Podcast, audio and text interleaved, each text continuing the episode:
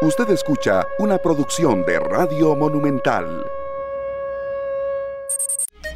La radio de Costa Rica son las 3 de la tarde con 40 minutos. Bienvenidos a esta nueva edición de esta tarde acá en los 93.5 FM www.monumental.co.cr. Gracias a las personas que nos escuchan en el extranjero por esta vía y también hoy en Facebook Live a las que eh, ya se están conectando con nosotros. Estamos en el perfil de Canal 2 Costa Rica. Muchísimas gracias por su compañía, gracias por formar parte de esta tarde y por supuesto de la programación de Radio Monumental, la radio de Costa Rica una hora de, bueno, muchísima audiencia en carretera, también muchísimas personas que nos escuchan eh, vía Facebook Live y sobre todo, bueno, que eh, se desplazan ya sea a sus casas o bien a sus centros de trabajo y gracias también a quienes eh, nos dejan sugerencias de temas y por supuesto consultas específicas sobre temáticas de interés nacional que eh, precisamente desmenuzarlas y eh, contribuir a que usted se forme una mejor opinión de lo que está sucediendo en Costa Rica y el mundo ha sido nuestro norte desde hace ya más de siete meses cuando iniciamos en esta faena. Glenn Montero en los controles y mi compañero Sergio Castro ya listos para desarrollar una serie de temas que tenemos preparados para hoy con invitados que por cierto pues ya están haciendo fila. Don Sergio, bienvenido. Buenas tardes. Buenas tardes Esteban, buenas tardes a Glenn Monterio, a todos los que nos acompañan en el programa de esta tarde de hoy. Pues sí, tenemos temas muy interesantes hoy, Esteban, que es necesario sacar el, jugo de, todo esto que está pasando que es muy importante para nuestro presente y futuro. Así es. Vamos a, tener hoy eh, el eje central en tres distintos temas que eh, la verdad mm, tienen mm, pues eh, en sus distintas facetas muchas dudas de la gente, en serio, también son temas de mucha actualidad y que bueno, por cierto, vamos a adelantarlos. En primer lugar, el diálogo multisectorial que ha vuelto con algunas ausencias, luego confirmaciones, lentitud, falta de plazos específicos. También, por supuesto, serio, vamos a reforzar el análisis que se ha hecho en la programación de Monumental sobre el tema del precio del dólar, ¿verdad? ¿Qué hacer, qué no hacer? Y sobre todo, serio, también, pues dudas muy comunes eh, que la gente tenga. Y una muy buena noticia, serio, que reactiva el turismo, pero también, sobre todo, eh, la intención de que esto vaya pasando eh, poco a poco, lentamente, pero también con buenas noticias, que siempre tratamos de darlas, y es la reportura del Parque Nacional Chirripó. Claro, es muy importante tener pendiente este, esta tarea, como nos, nos han dicho, ¿verdad? Que la mayoría de los costarricenses deberíamos de hacer ese viaje. Así es. Eh, así es que me dejaron una tarea a mí muy alta. Sí, sí, sí. Viera que que eh, es, un viaje para el que hay que prepararse, pero eh, cuando se habla de reactivación y sobre todo cuando se dan cifras específicas, por ejemplo, cerca de 4.000 reservas en líneas en los primeros días eh, ante la reapertura del Parque Nacional Chirripó, que dicho sea de paso, será mañana 30 de octubre, bueno, de verdad que hay que tomarlo en cuenta y sobre todo, serio, porque se busca que con esto haya ya reactivación, del turismo, del sector económico y que también, bueno, entendamos que, que, de la mano de todos podemos salir poco a poco más adelante eh, de este año tan complicado que hemos tenido. Claro que sí, Esteban. Esperemos que esta reapertura a nivel de turismo, ¿verdad? Que pues realmente activa y reactiva no solamente los locales, sino que todo lo que hay de camino al Chirripó. Así es, porque bueno, como usted y lo había mencionado una vez y, cuando tenemos también a, representantes del sector turismo, eh, cuando hay este tipo de aperturas, en serio, no es solamente eh, el sitio en sí, sino todo lo que conlleva traslados, ¿verdad? Y la reactivación que se va dando de distintos comercios eh, rumbo a zonas que son playa o montaña, ¿verdad? No, no, definitivamente. Yo creo que ya el tema del turismo, con la reapertura también de las fronteras, que ya a partir de noviembre tendremos la llegada de muchísimos vuelos a Costa Rica, pues empieza a haber un panorama muy distinto. Así es, entramos en materia para que no nos gane el tiempo. Son las 3 de la tarde con 44 minutos. Le agradecemos muchísimo a don Carlos Cascante, analista político y también docente de la Universidad Nacional, que nos ayude a desmenuzar eh, pues este tema. Eh, don Carlos, gracias de verdad por su compañía acá en esta tarde monumental, la radio de Costa Rica.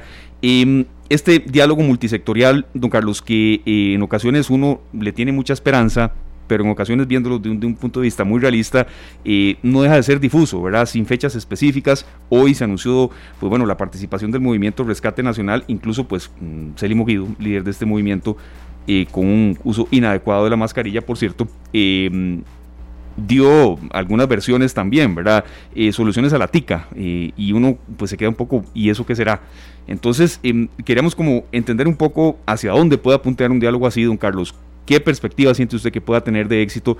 Y también, bueno, eh, cuando se da de pronto con confirmaciones del gobierno de que va a participar X sector, pero luego no está y, luego sí está. Entonces, ¿cómo analizarlo un poco, don Carlos, en, este, en esta coyuntura de un año tan difícil y que urge de soluciones fiscales? Bienvenido. Buenas tardes, Esteban y Sergio. un gusto estar con ustedes otra vez. ¿Qué le puedo decir, Esteban? Este año ha sido extraño en toda la extensión de la palabra y, los intentos de diálogo han seguido, creo yo, ese, ese patrón, ¿verdad? De, tener elementos que no terminan de calzar. Yo diría que este diálogo que ha iniciado eh, el gobierno en, en estos últimos días se caracteriza por tres cosas que lo hacen complicado primer lugar, es un diálogo que surge de un fracaso inicial, ¿verdad? Es la opción que quedó cuando la primera opción falló. Eso ya es un elemento que juega en contra. El segundo elemento es que es un diálogo con muchas personas. Estamos hablando de, más de 70 sectores representados, eh, lo que complica no solo el manejo de las reuniones, sino el manejo de los tiempos, el manejo de los acuerdos, incluso para establecer la metodología del proceso. Eh, sectores con intereses claramente contrapuestos eh, y que llevar a consensos va a ser muy difícil. Y el tercer elemento creo que hoy lo establecía el presidente cuando decía, bueno, yo esto lo tengo que llevar a extraordinarias a la Asamblea Legislativa, lo que aquí acordemos.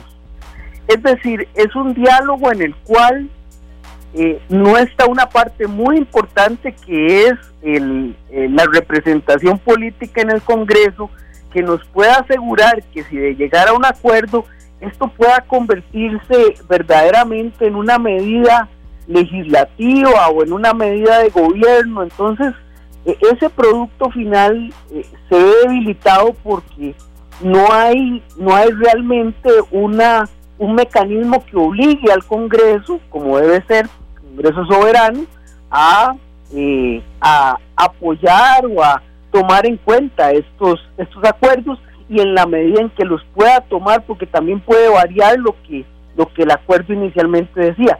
Entonces, tres elementos me parece a mí que, que nos ponen en una situación complicada, al menos complicada.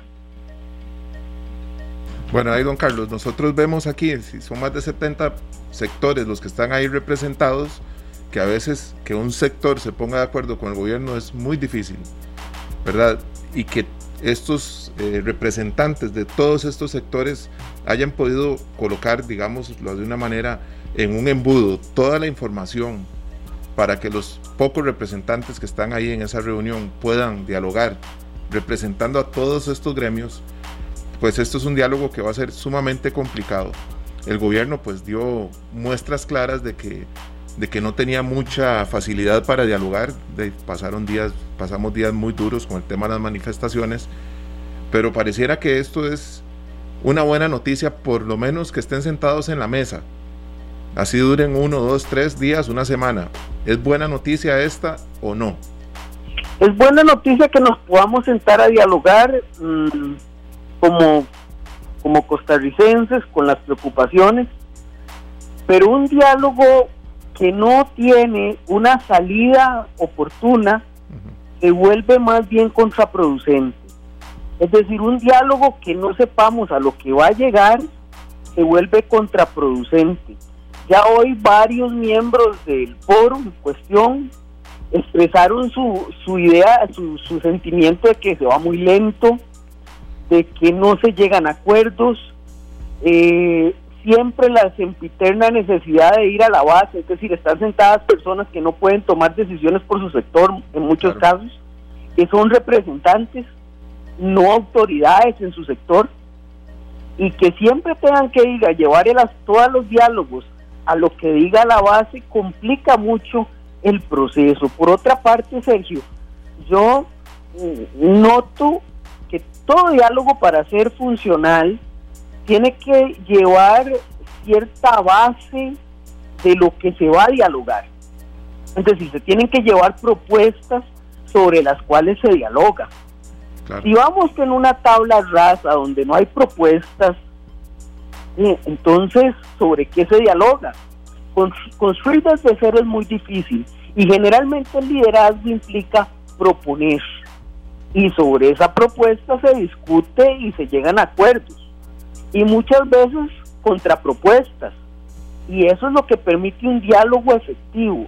Yo aquí siento un vacío de, propuesta del gobierno. A mí me parece que cuando al gobierno se le rechaza su primera su primera opción, se queda sin plan B y recurre a estos a estos procesos de diálogo, pero no propone, no no no llega y dice, bueno, ya que la primera propuesta no fue del todo no, agradable para la mayoría de los sectores, tengo esta contrapropuesta, discutamos sobre esto.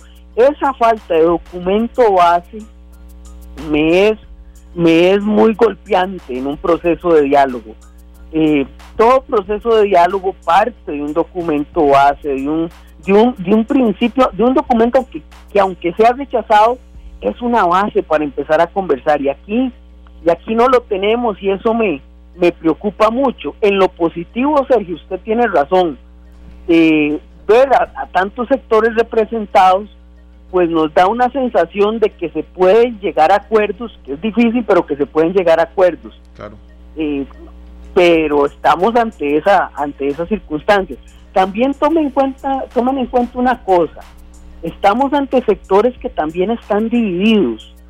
Si usted se pone a analizar, por ejemplo, las élites empresariales costarricenses, demuestran una enorme división dentro de ellas los sectores sociales en Costa Rica, sindicatos, movimientos, etcétera, también muestran una enorme división. Entonces eso también no es un no es un buen eh, no es un buen indicador para llegar a acuerdos nacionales. Han perdido credibilidad, don Carlos, también. Eh, evidentemente, han perdido credibilidad después de tantos roces a lo interno que han tenido también. Totalmente. Entonces usted por un lado ve a, a los señores de Horizonte Positivo, por otro lado ve a los de la UCAEP, nota que la UCAEP está dividida también, la Cámara de Comercio tiene otra posición, eh, es decir, usted ve diferentes, eh, ve que esa estructura empresarial también tiene problemas de liderazgo y de conducción.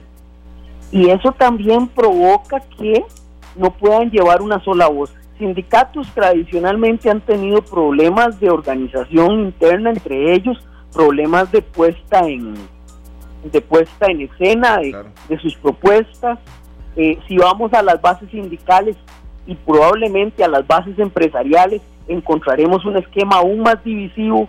Es decir, el país vive un momento donde ante las grandes interrogantes de lo que debe ser Costa Rica en los próximos años, encuentra liderazgos deficientes. Claro, o inexistentes. o inexistentes y divisiones muy marcadas, ¿verdad? Eh, no hay un proyecto país, es lo que, lo que a veces uno llega a pensar. Sí, y, una cosa, don Carlos, si quiero preguntarle si más bien, bueno, sabemos que ya no se puede, como dice ese dicho, de, eh, llorar la leche derramada, ¿verdad? Ya no se hizo. Pero si no se paraba esto y llegaban por lo menos a sentarse a negociar, entre más días pasen, más sectores eran los que se iban a sumar. Y tal vez no es que se iban a sumar, sino que se iban a haber más subdivisiones de lo que está usted ahorita aportando, que es que sectores concretos que están dialogando, ni siquiera el sector está de acuerdo entre ellos, entre los mismos participantes de cada sector. Entre más días pasaran sin sentarse a dialogar, más se iba a fraccionar esto. ¿Le parece? A mí me parece que, que cuando, cuando usted vive un fenómeno como el que vive Costa Rica de, inexistencia de liderazgos, eso fomenta poderes débiles y los poderes débiles viven de las divisiones. Entonces sí, evidentemente esto hubiese provocado el no dialogar del todo, el no, el no tener una iniciativa, muy probablemente hubiera provocado mayores divisiones, divisiones internas. Lo que pasa es que el tiempo para dialogar es corto, ¿verdad? Eh, estamos ante una situación de emergencia nacional en lo cual es indispensable indispensable llegar a acuerdos mínimos que nos permitan eh, superar la crisis. Sí, don Carlos. Y, perdón, Esteban, me, Parece, me parece que eh, el enorme problema es que como los sectores y la ciudadanía en general hemos perdido de vista que estamos en, en, una situación en que todos podemos llegar a experimentar los, los problemas de esta turbulencia. Eh, eh, creo que ahí falta un poco de visión de lo que los ingleses llamaban el sano egoísmo, que si, que si alguien es, que si en toda la población, que, si en una ciudadanía gran parte de la ciudadanía está mal, los pocos que están bien no tardarán en estar mal. Entonces, eso nos falta, eso nos está faltando y mucho. Sí, don Carlos, hay una, una situación de las que eh, se han dado en, torno a este diálogo que algunas personas están mm, muy reticentes de que sea así, otros comprenden que, quieran no participar directamente y es precisamente que los diputados eh, se hayan mantenido un poco al margen. El presidente del Congreso, hoy, Eduardo Cruzcan, dijo que se está desligando de las mesas de diálogo y que lo que hacía era simplemente, pues bueno, participar hoy, eh, pero que hay sectores que están reclamando eh, bueno, la ausencia de diputados, ¿verdad? Eh, y que es por la Asamblea Legislativa que tiene que pasar muchas reformas, evidentemente. Yo creo que los diputados están pensando más en criterios electorales. Es decir, ante un gobierno débil, los juegos electorales levantan muy rápidamente. Y, y nadie quiere formar parte de un proyecto que pueda fracasar. Yo creo que ese es el, yo creo que ese es, ese es, la, ese es el cálculo que se está haciendo, no formar parte de un proyecto que pueda fracasar y que de cara ya a un proceso electoral me pueda debilitar. Y eso más bien, esa, esa sensación de miedo al fracaso, eh, más bien fomenta la, la posibilidad del fracaso. Porque yo creo que se legitimaría mucho esto eh, si los diputados por lo menos escucharan el diálogo, eh, plantearan posibilidades y, y se, y se pudieran llevar opciones concretas a la Asamblea Legislativa. Eh, en este momento eh, el Ejecutivo está solo con el diálogo, un diálogo que se planteó primero como un ejercicio de la presidencia del legislativo y de la presidencia del, del ejecutivo. Ahora, hay que entender que por la dinámica del Parlamento, la presidencia del legislativo no representa a, la Cámara, ¿verdad? La Cámara actúa a partir de su soberanía y de los diversos partidos que actúan ahí. Eh, pero sí, efectivamente, que no haya diputados debilita mucho la posibilidad y genera toda la duda de, bueno, si aquí llegamos a un acuerdo, ¿será tomado en cuenta a la hora de ser debatido en la Asamblea Legislativa, sí o no? Es problemático, ¿verdad? Estamos viviendo una cuestión muy problemática, eh, Esteban y Sergio, que es la debilidad de los partidos políticos. Porque en un sistema de partidos políticos sólidos, esas discusiones se filtran a través de los partidos y los partidos representan las diversas visiones que hay en una sociedad y institucionalmente en algo llamado Congreso, Parlamento, Poder Legislativo, es donde se discute esto. Aquí los partidos ya están tan débiles que la sociedad, que está el Ejecutivo negociando directamente con los sectores, que no se sienten para nada representados en los partidos políticos. Eso es una cuestión de desgaste del sistema político eh, que, debería llamarnos mucho la atención. Perfecto. Vea, don Carlos, hay una consulta que eh, en algunas personas que ya sabían que íbamos a abordar este tema hoy piden hacerla y uno entiende muy bien. Hay una molestia de que por qué Carlos Alvarado aparece tan poco es comprensible que un presidente no aparezca todos los días y eso eh, em, creo que no pasa en ningún país del mundo, ¿verdad? Pero evidentemente es, es muy poca la presencia que tiene, por lo menos en ocasiones eh, haciendo declaraciones sobre temas específicos o incluso delegando en eh, terceros que a veces de verdad el mensaje que, hacen, que dan es muy difuso. Entonces queríamos un pequeño, una pequeña opinión sobre eso. Mm, ¿Por, qué, ¿por qué esto? Sí. sí. No, no, adelante, era, era básicamente la consulta de eso. Ve, Esteban, en nuestro sistema político, el desarrollo institucional llevó a que la figura del ministro de la presidencia se convirtiera en un elemento fundamental de coordinación del gabinete, de diálogo con los partidos y diálogo con los sectores de la sociedad civil. Uno de los problemas enormes que hemos tenido, no solo en esta administración, ya llevamos varias administraciones con ese problema, es la falta de, eh, de un ministro de la presidencia con ciertas características. Eh, el ministro de la presidencia es el que recibe las balas que el presidente no debe recibir, porque la figura presidencial no es que debe estar oculta, pero la importancia y la investidura presidencial es tan alta que no debe estar siempre. y para eso existen los ministros de Estado.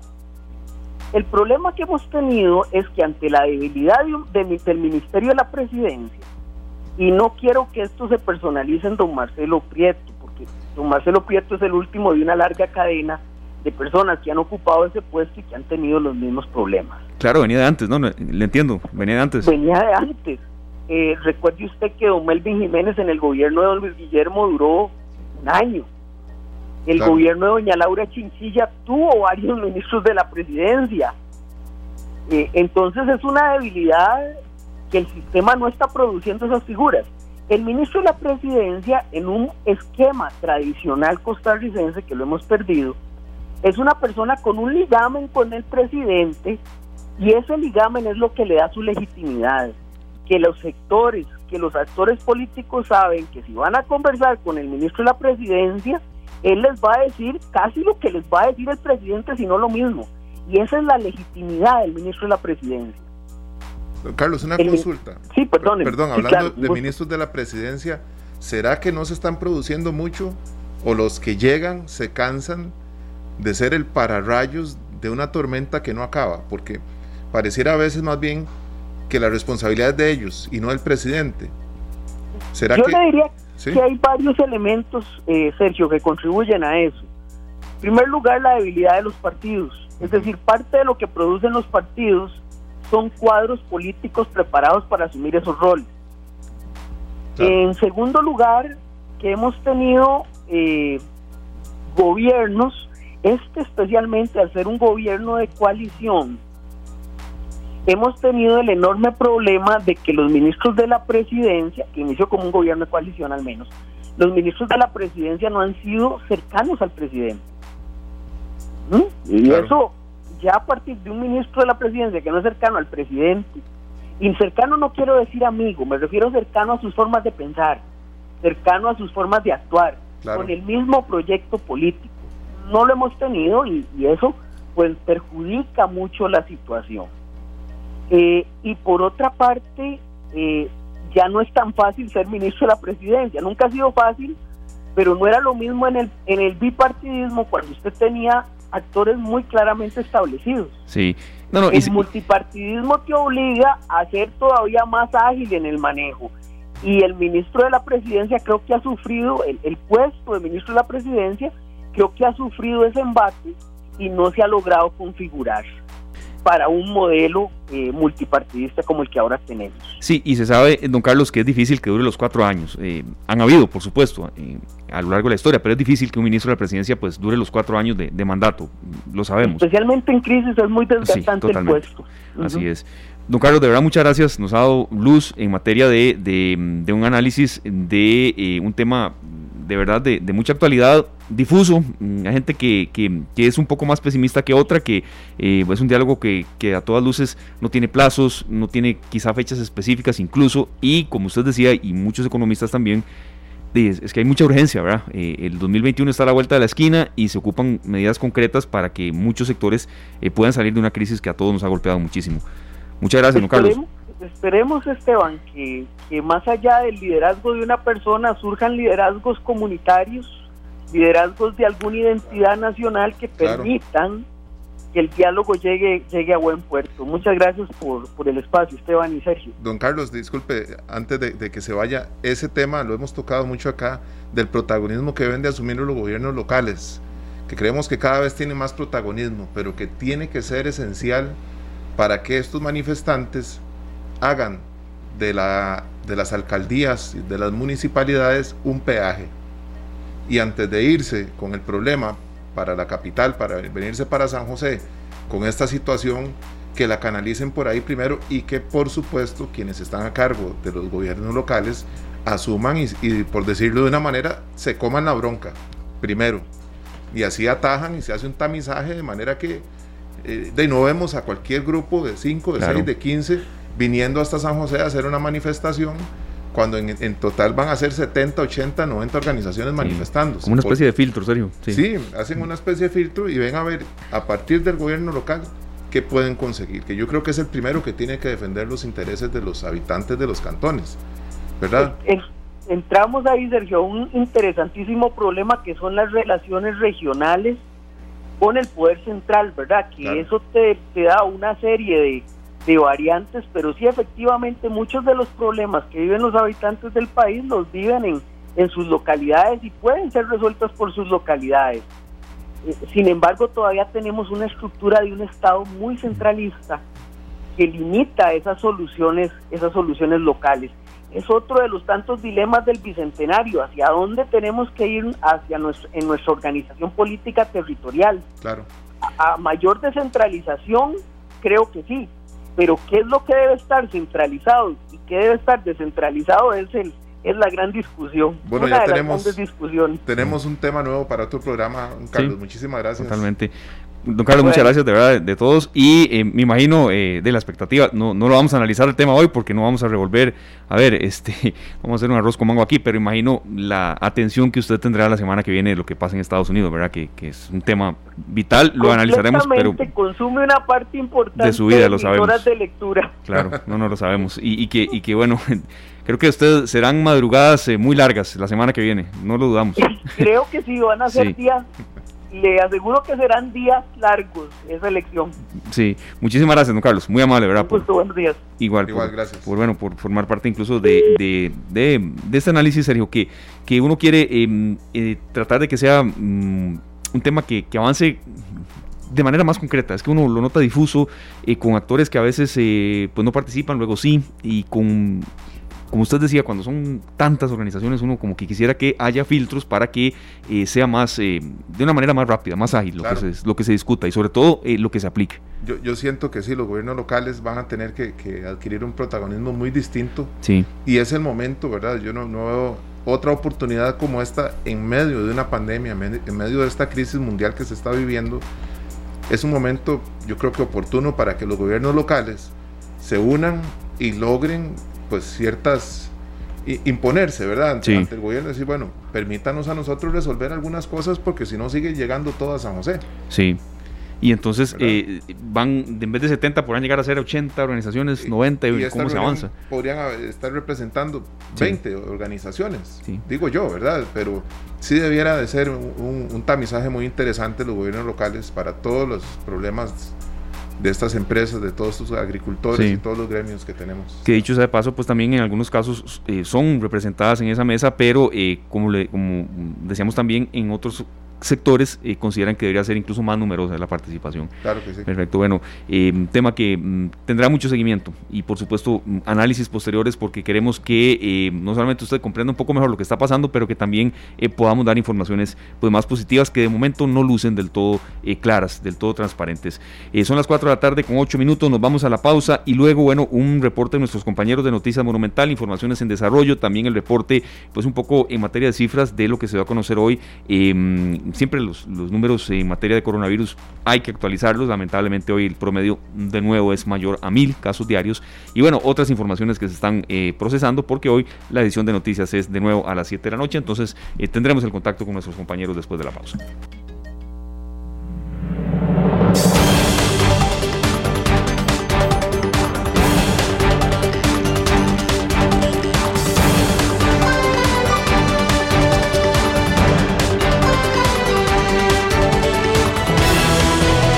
Decíamos, son las 4 de la tarde con 14 minutos, hora propicia para eh, conocer cuál es eh, el menú informativo que habrá a las 7 de la noche con nuestros compañeros de Noticias Monumental. Hoy en la voz de nuestra compañera Fernanda Romero. Bienvenida acá esta tarde, Fernanda. Bueno, ¿en qué están trabajando allá en la sala de redacción? Y muy buenas tardes. Muy buenas tardes compañeros, así es, en este momento nos encontramos trabajando en muchas noticias importantes que se han generado este 29 de octubre. Los diputados aprobaron ya en segundo y último debate el proyecto de ley que permitirá hacer una disminución en el pago del marchamo del 2021 según el valor fiscal del vehículo. La rebaja se aplicará en uno de los rubros del marchamo y será el 50% para los vehículos particulares con un valor fiscal de hasta 7 millones de colones, así como los de carga liviana de hasta 15 millones de colones y todos los de carga pesada, bucetas, autobuses, turismo, maquinaria agrícola, rentacar y servicio público. Tras aprobarse esta iniciativa,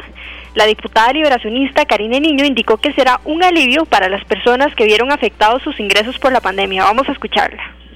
Esta tarde. Otros tuvieron suspendido el contrato, otros se quedaron sin trabajo del todo y también sabemos que muchos optaron por la vía de la informalidad para poder subsistir. Todas estas situaciones generaron una afectación sobre las personas, algunas recibirán su aguinaldo en su totalidad, otras lo verán reducido considerablemente y otras del todo no lo van a recibir. Y por supuesto pensemos también en aquellos pequeños empresarios que tienen que buscar cómo pagar el aguinaldo a sus trabajadores. Por toda esta realidad es que este proyecto es muy importante y al final del año las personas podrán disponer de este pequeño monto para poder hacerle frente a otros gastos, poder ahorrarlo o utilizarlo en consumo, otros bienes y servicios. Esta tarde bueno, y si usted quiere conocer más del detalle de esta iniciativa que fue aprobada hoy en segundo debate, puede ingresar a monumental.co también trabajamos en otras informaciones. Recordemos que hoy el ministro de la Presidencia, Marcelo Prieto, se reunió con el líder de Rescate Nacional, Selimo Guido, y el presidente de la Asamblea Legislativa, Eduardo Cruzan. Esta reunión se dio justamente en el Congreso tras este encuentro facilitado por la Iglesia Católica con la intervención de Cruzan, el gobierno acordó entablar reuniones bilaterales con Rescate Nacional. El ministro de la Presidencia, Marcelo Prieto, negó que se trata de una contradicción. Recordemos que en un principio no se querían reunir con este movimiento. Vamos a escuchar las declaraciones que dio luego de ese encuentro. Esta tarde. Eh, recordemos que cuando el presidente eh, manifestó su legítima molestia por la actuación de algunas organizaciones sociales del país, todavía estábamos en un proceso de bloqueos, en un proceso en que estaba viéndose obstaculizada la libre circulación de los costarricenses. Eh, ese proceso no había terminado. y ahí igualmente yo manifesté mi profunda molestia por esa actuación. Las condiciones actuales son completamente distintas y nosotros pedimos durante todo el proceso de bloqueo eh, insistentemente que se levantaran los bloqueos y que podíamos recuperar la posibilidad de diálogo que ha sido una constante del gobierno. Esta tarde. Bueno, y otra de las informaciones que en este momento nos encontramos desarrollando es que ya el gobierno amplió el aforo para reuniones académicas y empresariales a 150 personas con el objetivo de continuar con la ruta de reactivación del empleo turístico, esta medida aplicará a partir del primero de noviembre para los centros de reuniones y los salones de eventos, incluidos los hoteles. Actualmente el aforo para estas actividades era de 75 personas. Y bueno, hoy es un día especial porque hoy estamos celebrando el 199 años de la firma del Acta de la Independencia y más adelante en nuestra próxima misión vamos a tener una nota especial sobre esta fecha tan importante. Así que los invitamos desde ya y esta es la información que, estaremos ampliando en nuestra próxima emisión y ustedes continúan con más. Perfecto, eh, muchas gracias a Fernanda Romero, nuestra compañera de Noticias Monumental por este avance. Ya saben, a las 7 de la noche la tercera edición de Noticias Monumental. Así es, y bueno, importante también recordar ese tipo de fechas, serio, que en ocasiones eh, pues pasan desapercibidas. Y hoy 29 de octubre tiene ese significado especial que eh, en ocasiones mm, recordarlas es eh, también hacer patria intentamos hacer ese esfuerzo. Recuerda usted en el mes de septiembre cuando eh, recordamos la importancia y también la trascendencia de cada uno de los 15 símbolos nacionales. Y hoy, 29 de octubre, también tiene esa, esa trascendencia. Claro que sí, bueno, vamos a seguir nosotros, Esteban, en la medida de lo posible, teniendo presentes estas fechas. Así es, no se pierda entonces la tercera emisión de Noticias Monumental a las 7 en punto después de Pelando el Ojo. Y bueno, al ser las 4 de la tarde con 20 minutos, vamos con un tema serio que ha generado...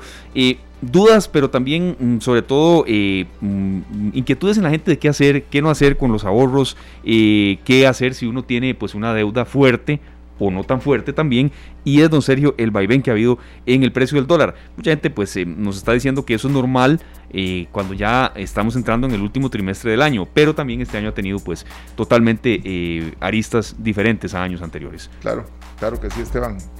Bueno, vamos a darle la bienvenida a don Luis Diego Herrera, analista financiero y económico del grupo ACOBO, porque realmente él es la persona indicada ahorita para aclararnos esto.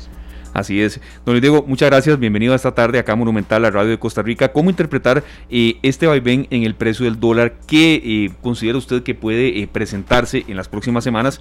También dicho sea de paso, agregando un elemento adicional, que mucha gente lo ha mencionado, otra no que se acerca del pago de aguinaldes y eso también es importante tomarlo en cuenta en la fluctuación del precio del dólar del tipo de cambio. Bienvenido, don Luis Diego, adelante. Sí, muchas gracias por, por la oportunidad. Eh, sí, sin duda, eh, el tipo de cambio en días recientes, pues, eh, ha levantado la, atención de, mucha gente en el país. Eh, varios temas importantes de mencionar con respecto al, tipo de cambio y su comportamiento reciente. Por un lado, en esta fecha normalmente el tipo de cambio sube. Entonces eso es lo que nosotros llamamos una estacionalidad. Entonces, si uno revisa los datos hacia atrás de las estadísticas de tipo de cambio, lo que se observa es que en estas fechas el tipo de cambio siempre sube. Entonces, por ese lado, eh, todos los años se supone que se va a ver un incremento en el tipo de cambio eh, en estas fechas. Ahora, ¿qué elemento distinto a lo que hemos tenido en años pasados estamos observando en esta oportunidad? Es el tema de la parte fiscal. O sea, sin duda, eh, la situación fiscal y el desenlace que ha tenido la negociación y, el tema político al interno del país ha agregado algo de incertidumbre a, las personas y esto los hace eh, colocarse en dólares o bien buscar dólares. Entonces, esa, ese buscar dólares lo que hace es que aumenta la demanda por dólares en el mercado. Entonces, si aumenta la demanda por dólares, eh, el precio va a subir. Entonces, un poco eso es lo que se ha estado observando eh, en el mercado. Ahora, muy relacionado con esto está el tema de eh, la intervención del Banco Central en el mercado. ¿Por qué interviene el Banco Central? Porque eh, las autoridades del Banco Central han mencionado que ellos van a estar atentos al comportamiento del tipo cambio y que en caso de que observen fluctuaciones violentas o cambios muy violentos en un periodo de tiempo corto, ellos van a entrar al mercado. Entonces, si la gente está demandando más dólares, ¿qué es lo que hace el Banco Central? Ofrece esos dólares, sin restarle o sin quitarle la tendencia al tipo cambio. eso es lo que ha caracterizado en fechas recientes eh, el mercado cambiario. Con respecto al tema de los aguinaldos, eh, esas es otra de las estacionalidades que se observan en el mercado. Pero eh, en ese caso sería con un efecto contrario. ¿Qué es lo que sucede con los aguinaldos? Que las empresas salen al mercado a ofrecer sus dólares.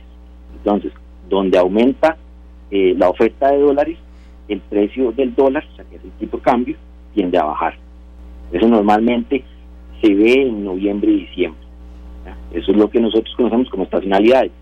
Ahora, lo que tiene particular este año es que, o lo que hay que analizar es cuál, cuál de los dos movimientos va a ser mayor. O sea, si la mayor oferta o la incertidumbre va a hacer que la gente siga comprando más dólares. Entonces, dependiendo de cuál sea mayor, así va a ser el movimiento que se va a tener en el tipo de cambio, digamos que en noviembre y diciembre.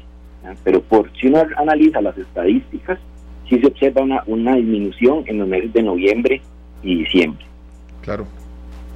Eh, vamos a ver, para tener esto un poquito más claro, don Luis, eh, don Diego, nosotros vemos digamos, ahorita estamos viendo el, costo del dólar hoy, ¿verdad? Pero hace un año eran 40, 43, 45 colones más barato el dólar.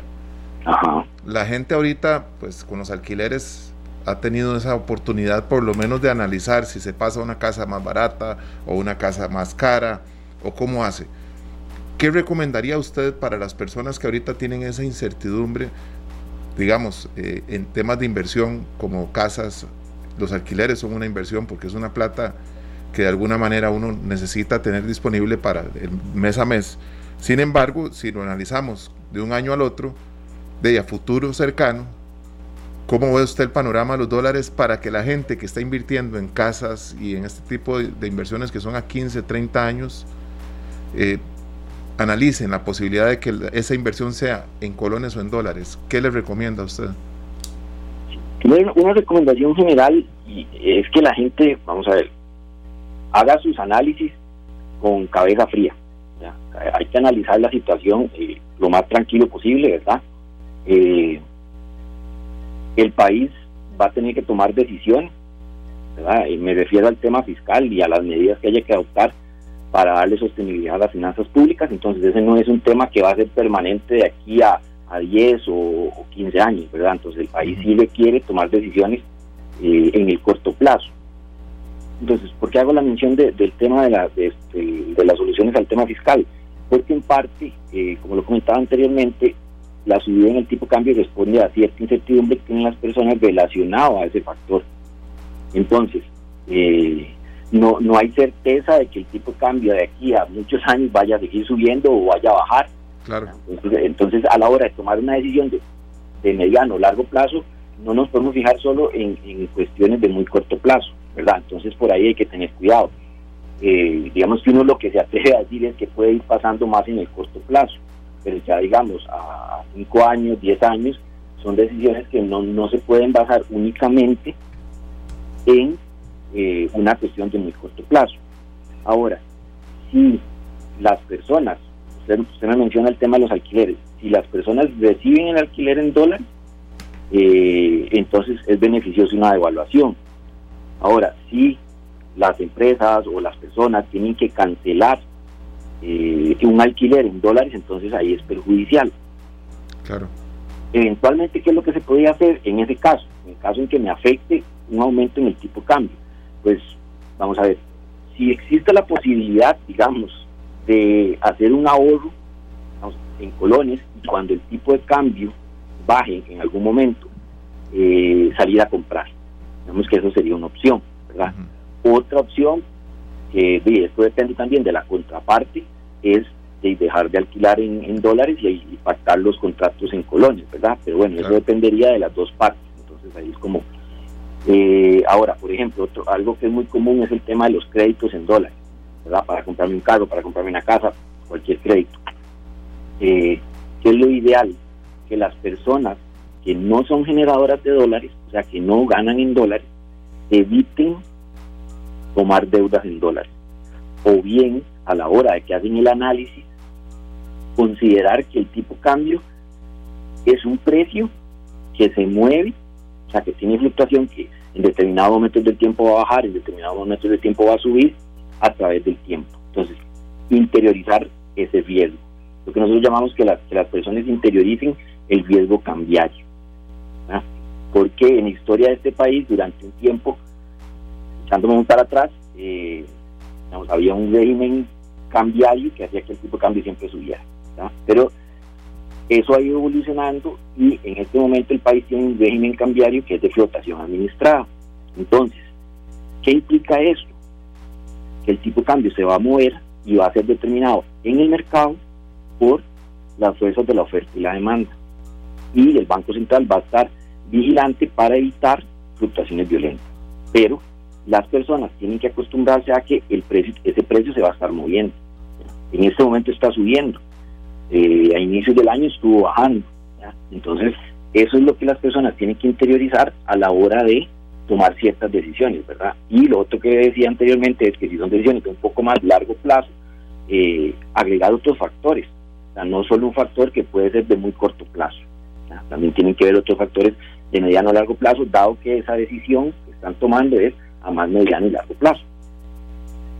Claro, eh, estábamos hablando ahorita, Esteban y yo, un tema, ¿verdad? Está muy interesante. Sí, eh, don Diego, es, es, básicamente pues eso que usted mencionaba, que se nos adelantó un poco a una, es, una eh, de las consultas que la gente siempre tiene en mente de, que si usted gana en colones, endeudes en colones, don Diego, y si lo hace en dólares, evidentemente sea en esa moneda, es decir, pero a veces creo que la gente tiene esa duda cuando vienen estas fluctuaciones y más aún en este año. Creo que es importante repasarla, eh, don Luis, finalmente, más bien muchas gracias. Sí, sin duda, vamos a ver, este año es un año atípico, ¿verdad? O sea, eso es de fijo. Pero sí las personas a la hora de tomar las decisiones tienen que eh, lo que les mencionaba antes, o sea, ellos tienen que estar muy conscientes de que nada les garantiza que el tipo cambio va a tener un movimiento hacia arriba o hacia abajo. Tienen que considerar que el tipo cambio puede subir o puede bajar. Entonces, en el caso de una persona que está pensando en endeudarse en dólares y no genera esos dólares, entonces cuando está analizando qué hacer, tiene que preguntarse o, plantearse el escenario de decir, ¿qué pasa si el tipo cambio sube? Y hacer ahí distintos escenarios. Bueno, si sube dos colones, si sube, no sé, ahí distintos escenarios, cinco colones, diez colones, quince colones, para ver el panorama. Y de igual manera hacia abajo. Así, ¿qué pasa si el tipo cambio baja? El tema no es tanto cuando baja, sino es cuando sube, que la gente siente la presión. Pero eh, aquí el tema tal vez, y lo importante es que las personas eh, sean conscientes de que eso es un precio más en economía y que se va a estar moviendo. Ah, en, esta coyuntura que estamos viviendo, pues eh, ha estado subiendo, pero tal vez en otro momento va a bajar. Pero lo importante es que la gente interiorice ese riesgo cambiario a la hora de tomar sus decisiones. Perfecto, bueno, Diego, don Diego, muchas gracias, de verdad. Eh, es un análisis que eh, ha tenido mm, como que muchas dudas de la gente, eh, pero sobre todo teniendo en cuenta, como usted mencionaba, que ha sido un año de muchos vaivenes y que creo que es sobre todo tener prudencia, tampoco perder la perspectiva de que esto en ocasiones puede variar, pero que depende también, como muchas personas nos, nos, lo habían dicho cuando estábamos en la preparación de este tema, de factores exógenos. Creo que eso también hay que tomarlo muy en cuenta, este, don Diego, más en este año que en otros. Sí, sin duda. Y, es muy, muy, muy importante que la gente eh, analice lo que está pasando con, yo le digo con cabeza fría o con tranquilidad, ¿verdad? Porque si no, los puede llevar a tomar algunas decisiones que, no sean las más adecuadas. Entonces sí es importante eh, mantener la calma eh, y a la espera de que el país logre tomar las decisiones que eliminen esa incertidumbre y las cosas puedan empezar a mejorar, ¿verdad? Obviamente todo eso está además eh, supeditado a el tema de la pandemia, ¿verdad? Sí, es un tema, es un tema más complicado por otro lado, es un tema sanitario. Pero sí, eh, las personas, tal vez el llamado es a que, a que mantengan la tranquilidad y intenten tomar eh, las mejores decisiones de manera eh, tranquila, ¿verdad? Sí. Sereno, digamos. Perfecto. Gracias, don Diego. De verdad, un tema de mucha actualidad que, que era mm, totalmente indispensable el análisis de un experto. Muy amable por haber estado con nosotros. Con mucho gusto para servir. Muchas gracias. Bueno, nos da una luz también don Luis Diego Herrera, analista financiero y económico del Grupo ACOBO. Y por cierto, bueno, eh, mencionar el tipo eh, de cambio está en la venta de acuerdo con el Banco Central 611,93, la venta, la compra 605,45. Entonces, vemos que ha habido una fluctuación y que ha eh, venido hacia el alza. eso sí, no quizá tan de manera tan alta y tan en promedio porcentual tan alto como en días anteriores, en semanas anteriores. Pero bueno, si nos mencionaban que cómo estaba en relación con el Banco Central el tipo de cambio 605 con 45 la compra, don Sergio, y 611 con 93 eh, la venta. Bueno. Usted que tiene muchos en el banco. Ah, no, no, ahorita yo creo que lo más importante, Esteban, viendo esto que nos comenta don Luis Diego, con el tema de los alquileres, que yo sé que muchos amigos alquilan en dólares y demás, uno puede llegar a un acuerdo con el dueño de la propiedad y decirle, bueno, yo puedo llegar a este tope en el momento en que el dólar suba, nos quedamos por ahí o, qué hacemos, ¿verdad? Porque es que también tenemos que pasar los dólares a colones para vivir en Costa Rica. Eh, evidentemente, sí, si sacas dólares y vas a pagar con dólares, te castigan porque vas a te los van a recibir a 605. Entonces hay un tema ahí con, con el manejo de dólares en las cuentas y cambiarlos para gastar colones y todo eso. Claro, y lo que usted puede perder semanas después, ¿verdad? Claro. Y ya cuando viene fin de año, eh, fin, y principio de año, que estamos prácticamente a la vuelta de la esquina. Muchísimas gracias a eh, don Diego Herrera, analista financiero y económico, también por haber participado con nosotros en este tema de mucha actualidad. Son las 4 de la tarde con 34 minutos. Nos vamos a una breve pausa comercial, don Sergio, y mucha gente que es amante de la aventura, que es amante del montañismo, de, eh, bueno, tener espacios de eh, esparcimiento y diversión, pero también, como siempre, cuando incluimos estos bloques, Sergio, bueno, la reactivación económica. La gente de Pérez León está muy contenta por la reapertura del Parque Nacional Chirripó y lo que eso conlleva también con el motor de la economía de allá. Bueno, hasta donde sabíamos hay más de 4.000 reservas ya para este fin de semana, así es que... Imagínense, bueno, no, no, todas para este fin de semana, pero ya hay reservas. Sí, sí, sí. Eso es una reactivación muy importante. Claro, y hay ya mucha gente en lista de espera. Entonces, bueno, nos va a atender nada más y nada menos que el director regional del área de conservación de la Amistad Pacífico, que yo sea de paso nos invitó a usted y a mí a subir por allá.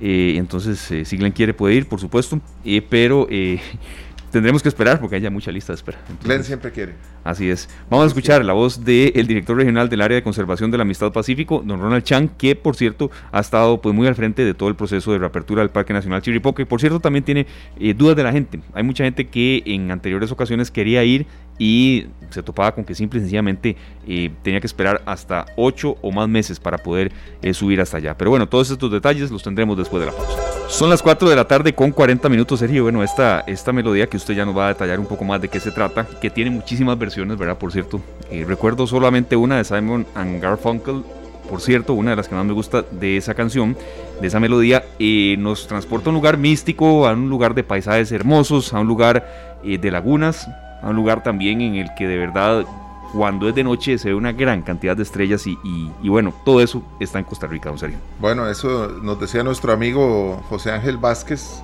¿Sí? Me, hizo una pregunta una vez y me dijo, Sergio, ¿alguna vez has estado en la montaña cuando la montaña se duerme? Ajá. Y yo le dije, no, Me dice, es impresionante. Así es que esta canción del Cóndor Pasa es una canción lindísima, con muchas interpretaciones. Este es de los Incas, también está la versión de Simon Garfunkel y un montón de versiones más. Sí.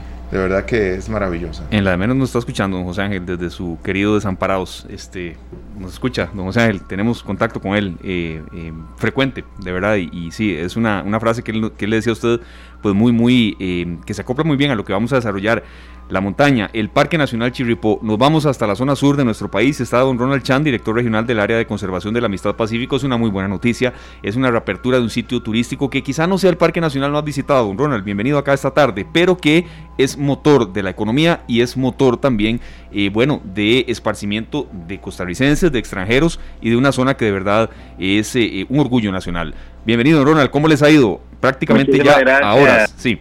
Esteban, mi estimado Sergio, compañeros allá en estudio y por supuesto muchas gracias a Radio Monumental por todo el apoyo que nos da y el empuje para llevar esta noticia que son buenas noticias, hoy lo que estamos llevando son buenas noticias y, y muy contentos, muy contentos de hoy poder desarrollar y estar a las puertas, ¿verdad? De poder abrir mañana la reapertura, la gran esperada reapertura del Parque Nacional Chiripó y ya desde hoy, desde las 8 de la mañana, ya estuvimos este, recibiendo a los primeros turistas que de como requisito previo a poder ingresar al Parque Nacional tienen que hacer su registro el día antes. En este caso, hoy jueves estuvimos recibiendo ya a todos los turistas y el primero fue a las 8 de la mañana y eso nos dio una gran alegría porque sabemos que esos turistas hoy están desarrollando servicios de alimentación en la comunidad, de hotelería, de souvenirs, están comprando, haciéndose de las cositas que necesitan para ir al parque, ya generaron este, economía también en el cantón de Pérez de León, pasaron alguna gasolinera, eh, pasaron algunos restaurantes, o sea, ya empezamos a dinamizar, gracias a Dios y, y a los esfuerzos que hemos hecho una serie de instituciones para poder hoy tener lo que es un parque nacional que tiene que simbolizar esos motores y polos de desarrollo a las comunidades aledañas y en este caso al distrito de Rivas y el distrito de San Pedro, que también son puertas de entrada a este majestuoso parque nacional. Y no se equivoca ese amigo Desamparados, de verdad que de, corazón lo decimos, nosotros que hemos estado muchas veces allá en el Parque Nacional Chilipó, en esa vista, los crestones, viendo esas noches estrelladas y verdad cuando la montaña duerme es muy especial. Eso, eso es una frase, esa pregunta que me hizo José Ángel eh, Ronald, me dejó frío, ¿verdad? Porque me dice, Sergio, cuando la montaña se duerme es impresionante, me dijo él, que era algo mágico. Y eso es una experiencia que van a vivir todos los turistas que van a visitar el Cerro Chirripó a partir de esta semana. Y ya me imagino los pobladores, todos los dueños de negocios por ahí cerca, como están de felices. ya, ya están muy contentos, muy complacidos. Y es que Chirripó es una serie de dinámicas, ¿verdad? Y encadenamientos productivos, porque, por ejemplo, digamos, no es solo temas de hotelería, no solo temas de restaurantes, por ejemplo, hay entre 60 y 80 familias que también se dedican al acarreo, al porteo, este, para poder llevar el sustento a sus familias. Entonces, cuando se abre Chiripó, se empiezan a dinamizar precisamente todas estas acciones. Por ejemplo, a través del Consorcio Rural Comunitario del Chiripó, es el consorcio, en este caso, que está dando los servicios, es un, es un contratista que está dando los servicios, que también se compone, en este caso, de organizaciones meramente de base comunitaria y que juntas se transforman en un emprendimiento, ¿verdad? En una empresa comunitaria. Ellos también dan y ofrecen alimentos en la parte alta, no solo el típico casado, alimentación, sino también repostería y dan otra cosa, o serie, digamos, de, de encadenamientos que en la parte de abajo tienen que estar pendientes las personas que hacen el pan, de las personas que venden las meriendas, de las personas que se les compran los huevos, los tomates, el pollo, la carne. Y entonces es una serie de cosas que, que realmente a uno lo, lo inspiran mucho el saber cómo a través de un área silvestre protegida como es este majestuoso Parque Nacional Chirripó, que antemano invitamos a todas las a toda la sociedad que nos está yendo, ¿verdad? Y que tenga las posibilidades de subir, porque también sabemos que, que existe un tema físico, pero mucha gente ha subido independientemente de la edad o independientemente de su condición física, si se preparan, es un bonito reto. No, no, no, no se necesita ser un atleta de alto rendimiento, pero tampoco, eh, y hay que ser muy claro en eso también porque eh, hay gente que lo ha dicho así, mm, mm, se necesita tener cierto grado de actividad física, si no ese viaje termina siendo un martirio, de verdad. Sí, es correcto, es correcto, mi estimado, de verdad que, digamos, no es, no es un atleta de alto rendimiento el que debe ir, pero sí una persona, digamos, que si quiere ir, y, yo creo que siempre el reto es más mental que físico, si una persona realmente quiere subir a Chilipó, subir esa cima, es que hay que estar ahí para vivirlo. La gente a veces dice, sí, Chilipó el punto más alto, pero digamos, los que no conocen Chirripó se están perdiendo una de las maravillas más grandes en este en este país, en este planeta. Yo les digo a la gente aquí de Pérez no es posible que la gente viaje miles de kilómetros en avión para subir al Parque Nacional Chirripó y ustedes que lo tienen acá, o nosotros que lo tenemos acá, no lo disfrutamos, inclusive acá en Costa Rica. O sea, es una belleza estar ahí en un atardecer con los crestones dorados o una noche estrellada por ejemplo, estar viendo el amanecer en el Cerro Chiripó, donde usted puede, por ejemplo, ver la costa atlántica y la costa pacífica, incluyendo la isla del Caño. O sea, son cosas que solo ahí se pueden vivir y realmente es majestuoso. Claro, acá tenemos un video muy importante en nuestra transmisión en Facebook, eh, que es de la UNED, ¿verdad? Este, nuestro compañero Glenn Montero nos ayudó con este enlace y de verdad que pues las imágenes son maravillosas, don Ronald. Esperamos pronto ir por allá y sumarnos a este crecimiento de visitas al, Cerro Chirripó.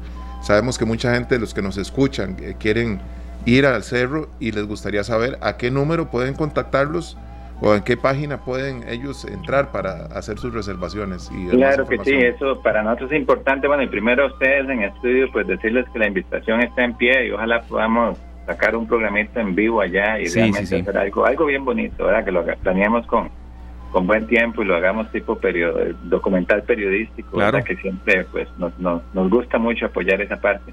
Bueno, no, y este para lo que es toda la parte, digamos, de, de, nuestros queridos turistas o personas que quieren visitarnos, bueno, nosotros tenemos una página web, recordar que todas las reservaciones son en línea, este a nivel del sitio web www.sinac.go.cr, en el cual todos podemos accesar. Es importante indicarles que la reservación tiene un horizonte a seis meses plazo, siete meses, donde, por ejemplo, si usted se, interviene hoy a hacer su reservación, por ejemplo, tenía, podría tener un horizonte inclusive para reservar a mayo este, del 2021. Entonces, cada día que avanza, el horizonte de reservación se va ampliando con ese día que avanza, siempre manteniendo ese parámetro. Entonces, hay gente que dice, bueno, yo quiero ir en vacaciones de 15 días bueno, no tiene que esperarse a enero para reservar o febrero marzo, ¿no? Desde antes, desde diciembre ya con ese horizonte, ya la gente que está interesada en poder subir al Parque Nacional Chiripó en cierto mes, lo que hacen es estar intentando este con esa con ese intervalo de tiempo de antelación, porque ya el, sistema le permitiría con seis meses antes de la fecha que usted quiere ir,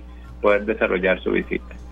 Sí, don Ronald, esa era una interrogante que teníamos eh, que em, en últimos meses... Eh, antes de la pandemia, por supuesto, y la gente se, queja, se quejaba un poco, ¿no? Y, yo sé que usted acepta también algunas consultas que, que no son las más cómodas, eh, de que había que a veces eh, pagar a terceros para poder reservar, que si uno quería ir había que esperarse por lo menos seis, ocho meses. Eso eso ha ido variando, ha ido, ha ido acomodándose un poco más a, las posibilidades. Muchísimas gracias por, por su pregunta. Realmente, digamos, una pregunta que nos, nos encanta dar a conocer y, y, dar la respuesta. O realmente, digamos, el que utiliza un intermediario es por gusto, es por, digamos, por, por capricho en ese sentido, digamos, de que el sistema le permite a cualquier persona a nivel nacional o internacional a través de nuestro sitio web hacer el sistema de reservaciones. ¿Qué es lo que pasa? Es que la gente se espera de último momento para ir al Parque Nacional Chilipó. Entonces, este, por eso nosotros hicimos un sistema ahorita, digamos, donde de alguna forma no estamos permitiendo que se den mucho. Sabemos que es un comercio entre terceros y no lo podemos normar. Pero, por ejemplo, nosotros, en el caso nuestro, las reservaciones son contra nombre y número de cédula. Y, por ejemplo, si yo reservo, en este caso, este, mis seis personas, por poner un ejemplo, digamos, que van a ir en mi burbuja, este, si ya, ya yo quiero cambiar una persona de esas, por decirlo algo, no lo puedo hacer. Es como cuando, yo siempre lo explico, como cuando uno va al depósito libre de golfito a comprar, soy yo con mi número de cédula y con mi tarjeta. Es exactamente lo mismo. La reservación va a aplicar estrictamente para esa persona o esas personas que hicieron la reservación. Si yo no puedo ir, no le puedo ceder el campo a otra persona. Si yo no puedo ir, no puedo, digamos, este, vender ese campo ni hacer, y eso es lo que estamos manejando. Entonces, en este momento, digamos, si hay personas que, que pueden pagar ese servicio a una turoperadora, pero de previo tienen que darle el nombre, el número de cédula para que ellos le hagan lo que ellos pueden hacer. Normalmente en el sistema, bueno, si quieren que un tercero se los haga y les haga un paquete, ya eso es una decisión de los usuarios. Pero sí lo que nos queda claro a nosotros es que cualquier persona lo puede hacer y si se da esta situación entre terceros es porque de alguna forma eh, está lleno y gracias a Dios ahora decíamos, ¿verdad? Ya tenemos más de 4.000 personas, digamos, con un horizonte a mayo. Y vea qué importante, con un 50% de aforo, que ya estamos en coordinaciones con el Ministerio de Salud, porque ya los hoteles están al 100% de, los aforo, de aforo y nosotros queremos demostrar con un arranque al 50%, pero inmediatamente llevar al Ministerio de Salud con nuestros protocolos, con todas nuestras medidas que desarrollamos para poder establecer, digamos, un mayor aforo y podríamos tener también ya una capacidad al 100%, que son 60 personas diarias pernoctando en Envase Crestón. Bueno, perfecto, don Ronald. Aquí tenemos la página Sistema Nacional de Áreas de Conservación Costa Rica del SINAC. Ya lo vamos a compartir en nuestra publicación en Facebook para que todos los que deseen ir al, al Chirripó, por supuesto, que ingresen a esta página y hagan todo, el, todo lo que tienen que hacer en estos pasos tan sencillos, Esteban. Sí, sí. Y poder uno reservar, que yo creo que muy pronto vamos a estar nosotros visitando también el Chiripodo. Ojalá y, poder preparar un buen documental, incluso con, con, toda la posibilidad de video que ahora, bueno, la comunicación es totalmente eh, versátil y hay que aprovechar todas esas opciones. La última consulta, Ronald, que nos quedan un par de minutos. Eh, ¿Qué se encuentra ahora la gente que vaya hasta allá? Porque eh, hace muchos años pues eh, facilidades como internet o, incluso mm, lugares donde hay eh, hasta agua caliente y demás era un sueño, lo que incluso lo hacía hasta más místico llegar allá, no crea. Pero ahora qué se puede encontrar la gente prácticamente a las puertas de 2021. Bueno, esa es una excelente pregunta porque lo que hemos venido desarrollando e indicando es un concepto de chirripó seguro, un concepto de chirripó que en media pandemia abre su, reapertura tanto las comunidades aledañas como el consorcio rural comunitario que es el que da los, los servicios y por supuesto que el CHINAG y la institucionalidad. Hemos venido trabajando fuertemente para tener primero protocolos de seguridad que nos van a permitir en este caso establecer una visita muy, muy segura, una visita donde las personas pueden tener, interactuar en sus burbujas y poder desarrollar de forma segura su visita. Y por supuesto que no estuvimos en estos seis meses eh, de forma fría. El Estado hizo una inversión cercana al millón de dólares, donde por ejemplo hicimos toda una reingeniería y nuevas edificaciones, por ejemplo una área de enfermería dentro de lo que es la parte del albergue, un área de estar para visitantes, en este caso, digamos, con una vista panorámica hacia sus majestuosos y símbolo patrio que son los festones. Tenemos también temas de salud ocupacional para nuestros funcionarios, como dormitorios y áreas, digamos, de cocina para ellos. Lo que denominamos dedicado al Bicentenario de la República es la explanada del Bicentenario de la República, que son unos decks techados y unas áreas especialmente para que la gente pueda mantener su distanciamiento social y que pueda también estar afuera, porque recordemos que el albergue tiene, en este caso, este, por desde su concepción en los años 90, él, es cerrado para que no entre el viento y para que no, no haya mucho frío, no se escape el frío. Entonces tuvimos que reinventarnos con estos para permitirle a los turistas, a nuestros visitantes que pudieran desarrollar en este caso este, ese distanciamiento social en áreas especializadas, ¿verdad? Tenemos bodegas para incendios. Hemos venido, digamos, trabajando con una inversión muy fuerte, ¿verdad? Para que puedan hacer una visita muy segura y que en este caso, digamos, con todos los servicios de alimentación, hospedaje, tienda de la naturaleza, alquiler de equipo y el acarreo de equipajes y maletas, todo eso va a ser a través de un concesionario y que puedan tener una calidad en su visita, pero también una seguridad de su visita. Perfecto, don Ronald, muchísimas gracias y muchos éxitos en esta nueva etapa del Cerro Chirripó. Bueno, a ustedes, si ahí les queda el reto, yo pienso que una buena época para poder ir allá y compartir podría ser febrero, es un buen mes, ¿verdad? Y con buen tiempo para programarnos y poder desarrollar un, un buen documental allá y poder hacer una transmisión desde la parte alta. Claro, vea, porque esa era una de las cosas que estábamos comentando aquí eh, entre nosotros, que eh, allá nos, han dicho gente que la, velocidad de internet a veces es más rápida que en otras partes de Costa Rica. Y casi en la cima del cielo, prácticamente, don Ronald, que o sea que las facilidades para todo ese tipo de eh, comunicaciones existen allá, ¿verdad? Sí, ahí digamos, por ejemplo, digamos, ya ahorita tenemos este, y negociaciones con el ICE porque ya vamos a hacer un sistema ya a través de la presidencia del ICE donde vamos a, mucho, a mejorar mucho más lo que tenemos con un sistema que se llaman de línea vista, donde podemos en este caso cerca del 020 izquierdos poner una pequeña antena que no desentone y podemos mejorar un poquito los temas de comunicación, ¿verdad? Ahorita dejamos en Crestones, en el cerro, digamos, el, sistema de internet funciona, digamos, con el mismo aparato tuyo celular de los cerros donde hay mucha, digamos, mucha cobertura con línea de vista San Isidro. Entonces el próximo proyecto, en el en albergue tenemos, es un internet y hay que reconocerlo un poquito más limitado si hay sistema telefónico, pero ya eh, por dicha con el ICE ya hemos estado coordinando y vamos a tener un sistema de línea vista que ya prácticamente lo que nos queda es un, un par de estudios, ¿verdad?, para poder desarrollar. Perfecto, Ronald. Muchísimas gracias por este contacto allá de la zona sur del país. Muchas gracias. Estamos para servirle y ahí queda el reto pendiente, ¿verdad? Para que podamos aprovechar una visita con ustedes allá en la parte alta. Un abrazo, muchas gracias. Igualmente, gracias. Bueno, a entrenar, Sergio. Ya ahora sí nos, se nos comprometió y varias veces. Por supuesto, claro que sí. Y no es en el primer programa que lo hace. Entonces, este, de verdad es un, es un lugar para, para eh, exaltar y sobre todo para reconocer que así como Chirripó se están dando reaperturas en muchas otras zonas que van mucho más allá de la parte turística, de la parte económica y también la parte de imagen del país. Bueno, imagínate, vamos para allá entonces. Así es. Bueno, serio, nos vamos con la satisfacción del deber cumplido. Son las 4 de la tarde con 55 minutos. Ya están acá todos nuestros compañeros del elenco, del elenco de Pelando el Ojo para brindarnos la noticia con humor. Y mañana viernes tendremos, Sergio, un ABC del tema del marchamo. Mm, ¿Cuándo ya empieza a cobrarse? ¿Cuáles porcentajes son de acuerdo con el carro que usted tiene? Porque este todavía genera dudas entre la gente, ¿verdad? Claro. Que si yo tengo un modelo X, Y, Z, ¿cuánto? Y vamos a tratar de, darles una luz en un tema que siempre es recurrente en fin de año y este año cuando a usted le preguntan y le tocan el bolsillo, yo creo que más que ningún otro. ¿verdad? Bueno, esperemos que tengamos la, información eh, la más precisa para que la gente pueda hacer ese pago con tranquilidad. Así es, nos vamos. Muchísimas gracias de verdad a todos los compañeros de Canal 2 y a Glenn por el soporte técnico de hoy. Y usted nos dice, bueno, con qué nos despedimos antes de em, ya entrar con los compañeros de Pelando el Ojo. Y por supuesto, el agradecimiento a eh, la UNED, la Universidad Estatal a Distancia, por todo el video que utilizamos en la proyección de esa entrevista del Parque Nacional eh, Chirripó, don Sergio. Bueno, en el, en el año 1970, George Harrison, uno de los miembros de The Beatles, de las bandas más importantes del rock del mundo, eh, sacó su primer disco en solitario, se llama All Things Must Pass, que significa que todas las cosas deben de pasar. Extraemos una canción muy linda, se llama My Sweet Lord, Mi Dulce Señor, y esta canción la interpreta en esta ocasión como un tributo a este gran compañero, porque fueron compañeros en estudios de grabación y presentaciones, la interpreta Billy Preston, conocido también como el quinto Beatle.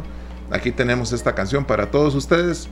Feliz tarde, ya viene pelando el ojo y a las 7 Noticias Monumental. Gracias. Que la pasen muy bien. Feliz tarde para todos. Este programa fue una producción de Radio Monumental.